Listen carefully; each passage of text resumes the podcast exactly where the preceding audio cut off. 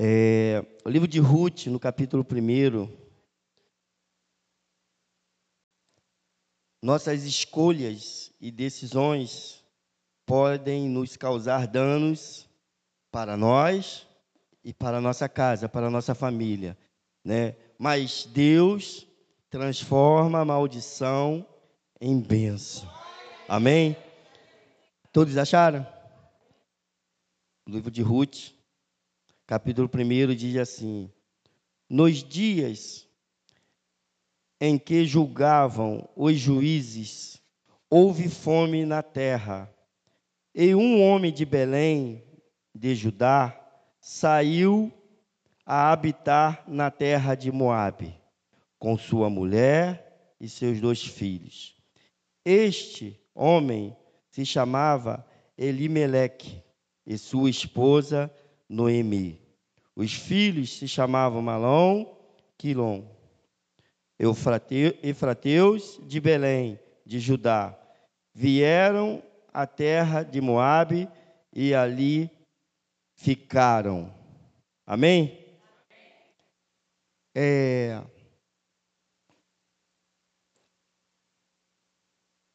Naquele tempo teve uma fome Porém, aquela fome foi por causa dos meus erros, né? Foi Deus fazendo uma cobrançazinha por causa dos meus erros, por causa dos meus pecados. Mas se vocês é, prestaram uma atenção, é, Elimeleque, ele foi para a terra de Moabe. Essa terra ela já tinha sido é, amaldiçoada pelo nosso Deus. E Deus, quando nos, nos libertou do Egito, Ele falou para nós não fazermos certos tipos de aliança, né? Então, a nossa escolha, as nossas decisões, elas vão ter, com certeza, algumas consequências, vão nos causar alguns danos. É, Elimeleque logo assim, passou um tempinho, ele, ó, veio a morrer. Rápido morreu. Já deixou Noemi viúva. Mas ela ainda tinha os dois filhos. E no capítulo 4 diz que os, os seus filhos né, se casaram com mulheres moabitas. Era o nome de uma Ofra e a outra Ruth, e ficaram ali quase dez anos. Continuando, acho que todos já conhecem essa passagem, né? É, logo depois eles morreram também. Noemi ficou viúva e também ficou sem os seus filhos. Ou seja, ela ficou desamparada. Só que Noemi já era uma mulher de uma certa idade desamparada pelo marido e pelos filhos, o que, que ela ia fazer? Ela não estava na terra dela, é, era um tempo de fome. Eu creio que ela, de repente, poderia até saber cavar um pouquinho para poder plantar alguma coisa para poder comer. Porém, pela idade, de repente ela já não tinha essa condição. Então ela ficou só. Tudo bem, ficou com as duas noras. Mas, é, é, até hoje eu acredito que é assim. É, o filho morreu, a nora pega, puxa o, o carro dela, vai lá para onde ela quiser e deixa a sogra abandonada. Geralmente é assim. Até os dias de hoje é assim. Mas uma dessas moças, né? Ela não fez isso com a sua sogra. Ruth não fez isso. Ruth fez o contrário. A tua terra é minha terra, o teu povo é meu povo, o teu Deus é o meu Deus. Aonde tu for eu vou, aonde tu morrer eu vou morrer também. Quero ficar contigo. Mas Ronaldo, você disse que Deus transforma bênção, é, maldição em bênção. Sim, transforma a maldição em bênção. Casar-se com aquelas moabitas não era benção. Não era uma benção. era diante de Deus era maldição.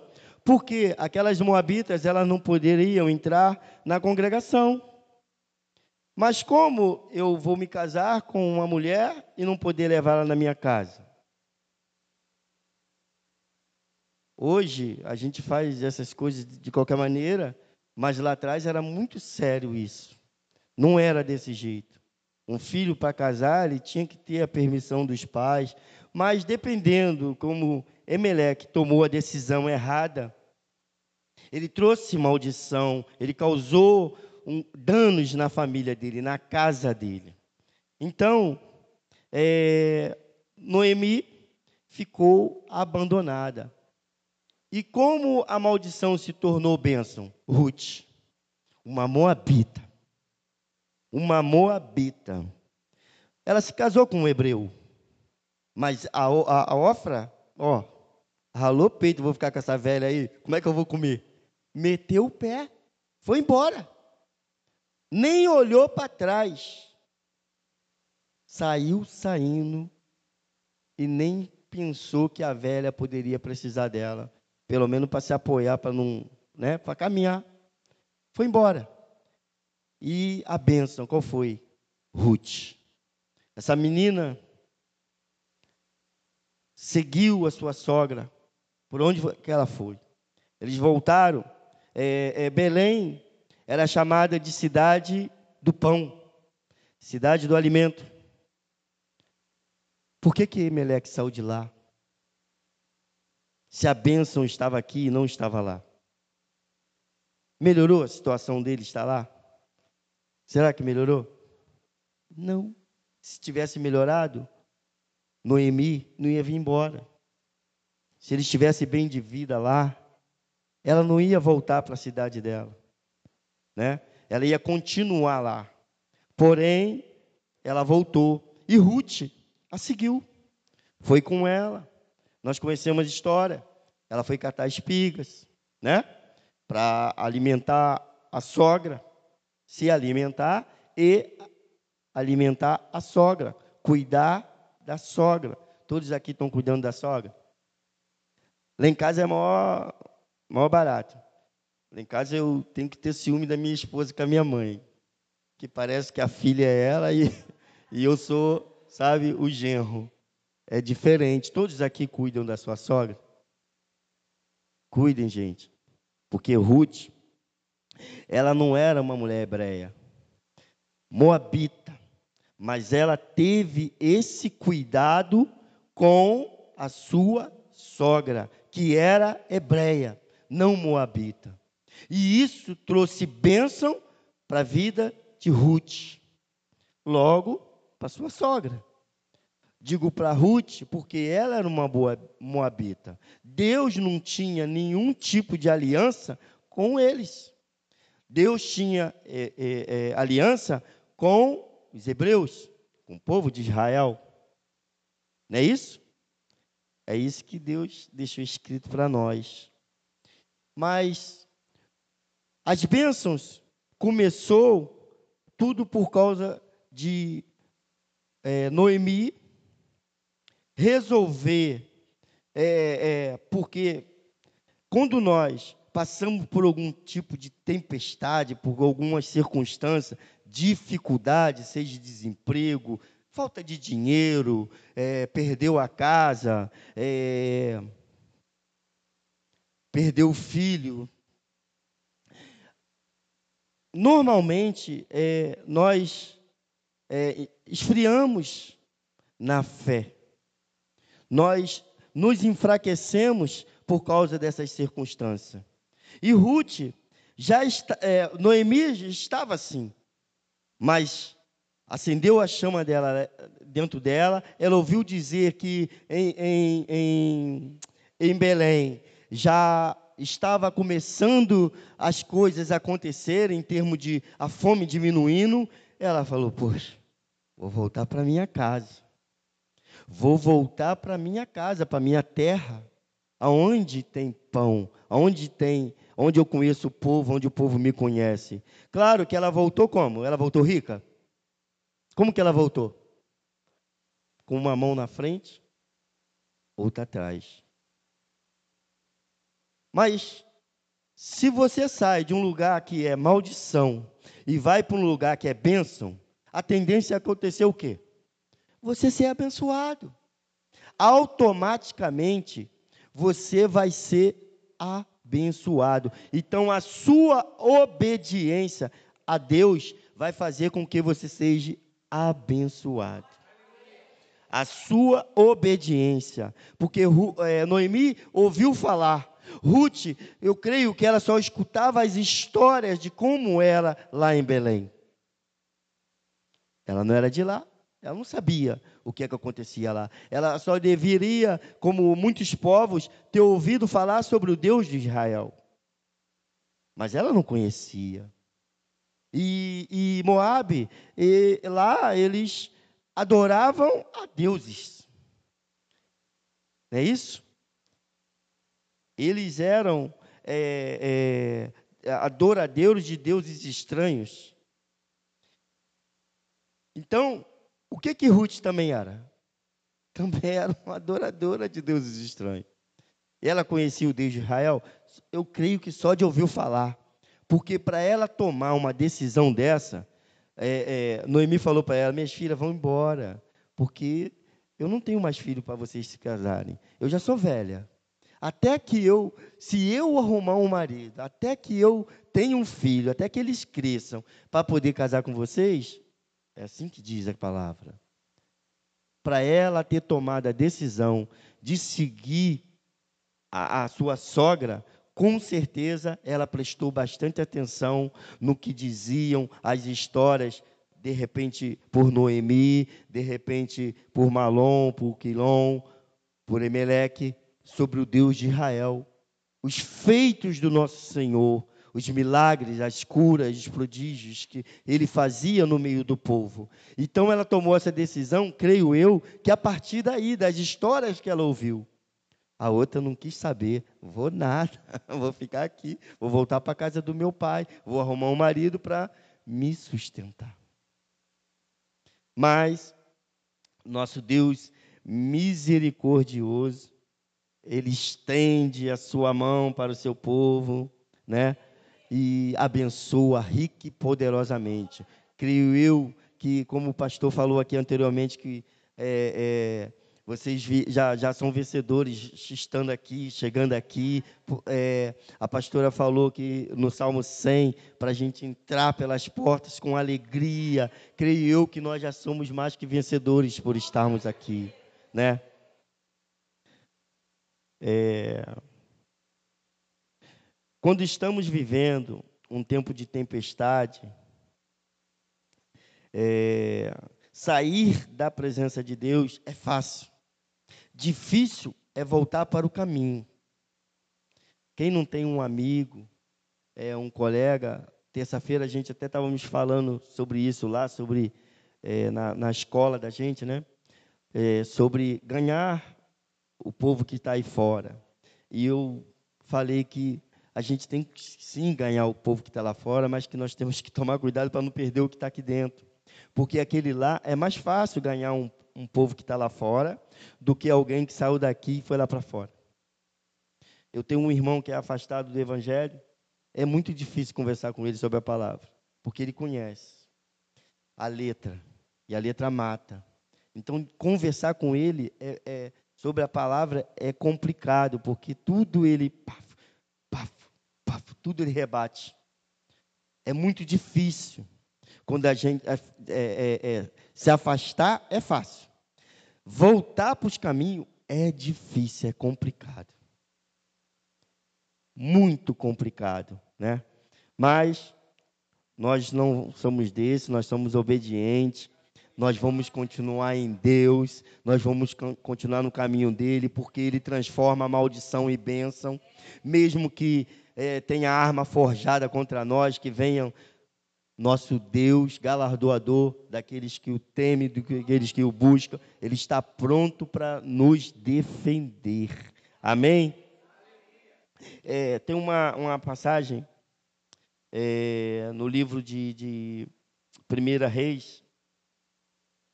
Não, peraí. Gente, calma aí, calma aí, Ronaldo. No livro de 2 Reis, capítulo 5, que fala sobre a lepra de Naamã. Eu não quero falar sobre esse homem, tá? Não quero falar sobre esse homem. Mas a história conta que esse homem era um, um, um, um grande general, né? Do, do, rei da Síria, que ganhava muitas batalhas e coisa e tal, mas, porém, leproso. Né? Mas eu não quero saber desse homem, eu quero saber dessa moça que está escrita aqui, né? É, diz assim: Saíram tropas da Síria, no capítulo 5, versículo 2. Diz assim: Saíram tropas da Síria e da terra e, e da terra de Israel levaram cativo uma menina que ficou ao serviço da mulher de Naamã. Essa moça, essa criança, essa menina, ela foi levada escrava. Ela foi levada escrava. E então ela foi afastada da sua família, né? ficou longe da sua terra, longe da sua casa, longe de, do, do, do, da sua família, longe do povo que ela conhecida, foi levada por uma, uma terra estranha para ser escrava, para servir uma mulher que ela nunca viu na vida dela. Então, tem cir, circunstâncias na nossa vida que a gente passa, né, que pode ser meio complicada. Mas a Bíblia diz que esse general aqui, Naamã, ele conquistava porque Deus dava essas vitórias para ele, mas que ele era leproso. Mas a lepra, ele não tinha como tirar, não tinha cura. Não tinha cura. Deus precisa de alguém para ser boca dele, para ir ali falar para um leproso, falar para um enfermo, que Deus está com ele. Essa moça, ela poderia ficar calada. Diante da situação daquele homem, ele já me pegou, me tirou da minha casa, do seio da minha família, da minha parentela. Vou falar para ele que lá na minha terra tem um homenzinho que pode ajudar ele? Não vou nada, vou deixar ele leproso. Vou deixar ele fedendo. Ela poderia fazer isso. No contrário, ela fez o contrário. Ela foi boca de Deus e falou: Ih, saí lá na minha terra? Ih, tem um homem lá, tem um profeta lá que fala, ó, sai lepra e vai sair a lepra desse, desse meu senhor. Foi o que ela fez. Ela não, não, não escondeu que em Israel tinha um, tem um Deus que cura, que faz. Ela simplesmente, mesmo estando escravizada, mesmo a Bíblia não diz que depois disso Naamã pegou ela e falou: Minha filha, tu está liberta. Diz? A Bíblia não diz isso. Mas ela foi boca de Deus para aquele homem. Ela não, não, em nenhum momento, em nenhum momento ela é, se fechou mas, e, e, e, e escondeu que tinha, em Israel tinha um Deus que podia curar aquele homem. Simplesmente ela falou: Isso aí lá na minha terra é molinho, pode ir lá o que o dinheiro, o que tua posição social, o que teus status não pode fazer, Deus pode. O que nós precisamos, às vezes, é de alguém que seja boca de Deus para a nossa vida. Para transformar maldição em bênção. Lepra é maldição. Mas, se não tiver alguém que seja boca de Deus, como essa menina, que não se importou com a sua situação, eu acho que Jesus já tinha falado com ela, minha filha, olha só, não liga, porque no mundo você vai ter tribulação, tem de bom ânimo, que eu venci o mundo. Jesus já devia ter dado esse papo nela, dado esse toque. Aí o que, que ela fez? E lá na minha terra isso é molinho. Vai lá que o senhor vai ser curado. O seu dinheiro, o seu status, o seu poder não vai te curar. Mas lá, tu vai encontrar com o profeta e ele vai te dizer o que você tem que fazer e você vai ficar curado. Deus transforma maldição em bênção. Nós precisamos, independentemente do que estamos vivendo, ser boca de Deus. É, há um tempo atrás eu eu estava numa casa é, fazendo um trabalho evangelístico e eu recebi um telefonema. A minha esposa mandou mensagem para mim, eu não vi, eu não olhei. Aí ela ligou que eu tinha que ir para casa correndo, que eu tinha que tinha uma situação para nós resolvermos. Esse telefonema, é, essa situação foi o anúncio da morte, do falecimento do nosso filho. Eu estava a serviço do, do Senhor, mas infelizmente meu filho ele foi para outro caminho. E eu saí dessa casa, fui para minha casa, da minha casa eu fui é, averiguar é, se era verídico essa, essa situação, essa informação, e era verdadeiro. O detalhe é que o, o trabalho que eu estava fazendo lá, nessa casa, era com um jovem que estava vivendo as mesmas coisas que o meu filho. E isso, é, é, essa notícia, essa situação do meu filho, me deixou muito mal, muito mal. Eu, eu fiquei um pouco em depressão, ou muito em depressão. Eu não queria mais nada. Como eu falei, né, é muito fácil você se afastar do Senhor, da presença de Deus. Retornar, que é um pouco complicado. Né? E eu fiquei muito mal, minha casa, né, minha família, minha esposa, meu filho, meus netos, nós ficamos muito, mas muito mal. Mas Deus transforma maldição em bênção. Eu não queria mais saber de nada, eu não queria falar mais de Jesus para ninguém, minha esposa também não, meu filho não queria mais tocar uma bateria, não queria fazer mais nada. Mas Deus, aprove Deus que é, transformar a maldição em bênção. Hoje eu estou aqui muito feliz, obrigado, meu pastor.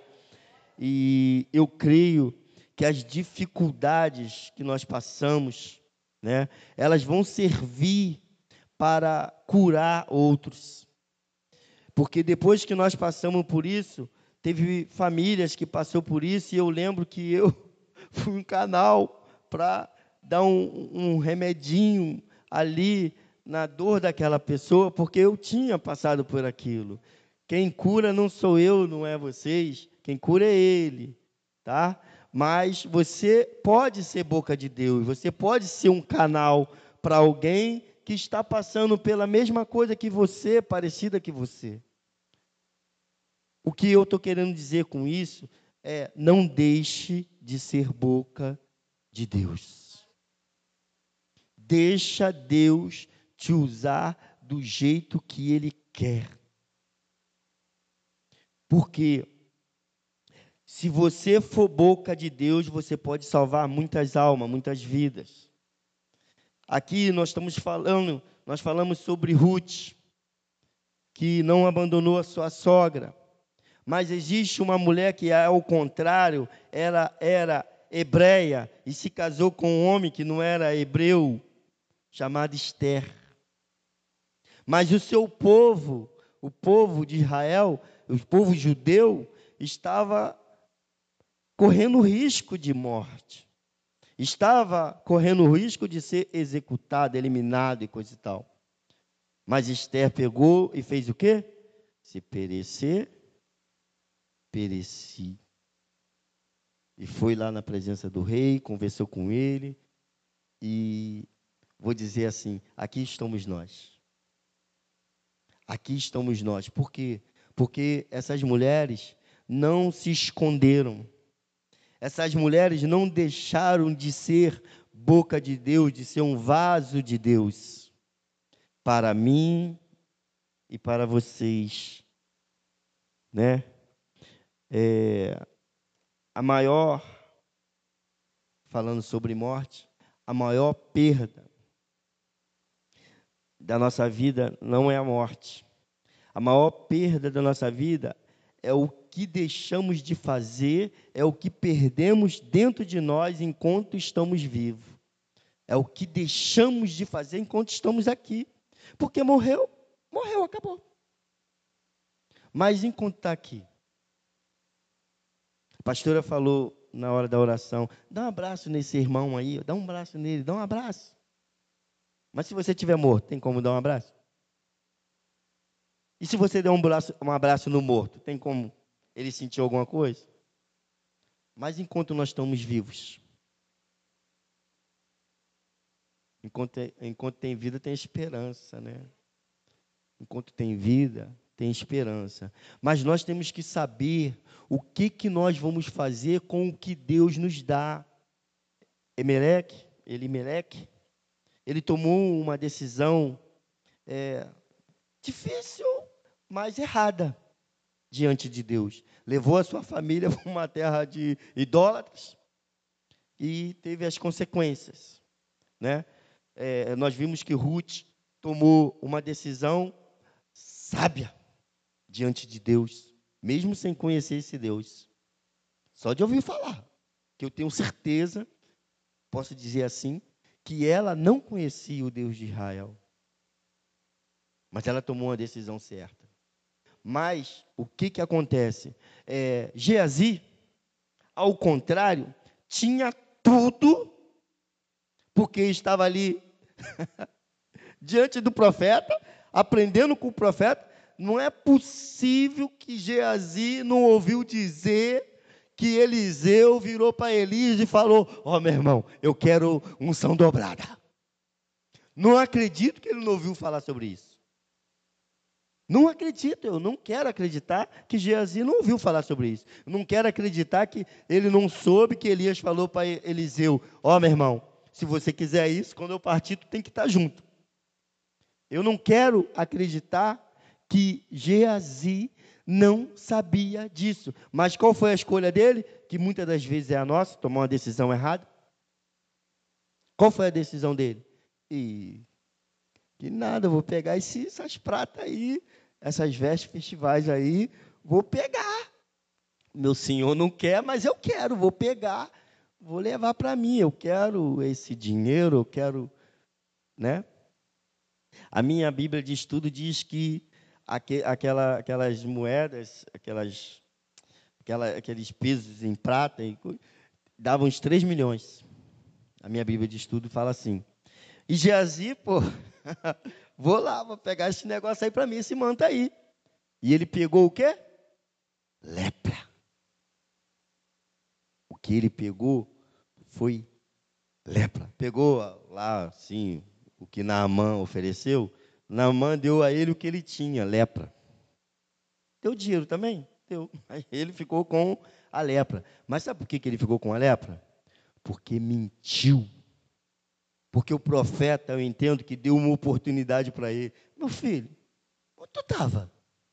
E eu estava aqui mesmo. Tava, de repente estava no banheiro. Né? Mentiu. A desobediência ela também traz maldição. Mas trouxe maldição só para Geazi? Trouxe para a descendência dele. A maldição foi para a descendência dele também. Nós temos que tomar cuidado com nossas escolhas, porque as nossas escolhas não traz é, é, danos só para nós, traz para a nossa descendência. A parte dura é essa, gente. Porque a Bíblia nos ensina que o rei Davi, quando Deus mandou ele, ó, escolhe aí, ele falou: Senhor, foi eu que errei, foi eu que pequei, não faz com meu filho, não, não faz com a minha descendência, não. Mas teve que aturar, a espada teve que ficar lá. Por quê? Desobediência a Deus, escolher errado. Precisamos, de todas as formas, antes de tomar uma decisão, consultar a Deus. Mas quando consultamos a Deus, precisamos ouvir Deus, precisamos saber se verdadeiramente o que nós estamos ouvindo vem de Deus. Porque muitas das vezes, infelizmente, gente, a gente vai pegar um conselho ali, ah, o cara ali é servo do Deus Altíssimo.